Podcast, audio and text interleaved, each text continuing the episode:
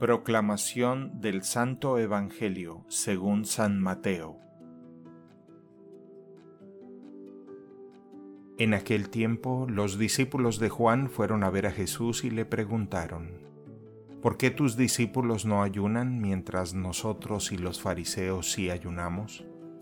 Jesús les respondió, ¿Cómo pueden llevar luto los amigos del esposo mientras él está con ellos? Pero ya vendrán días en que les quitarán al esposo y entonces sí ayunarán. Palabra del Señor.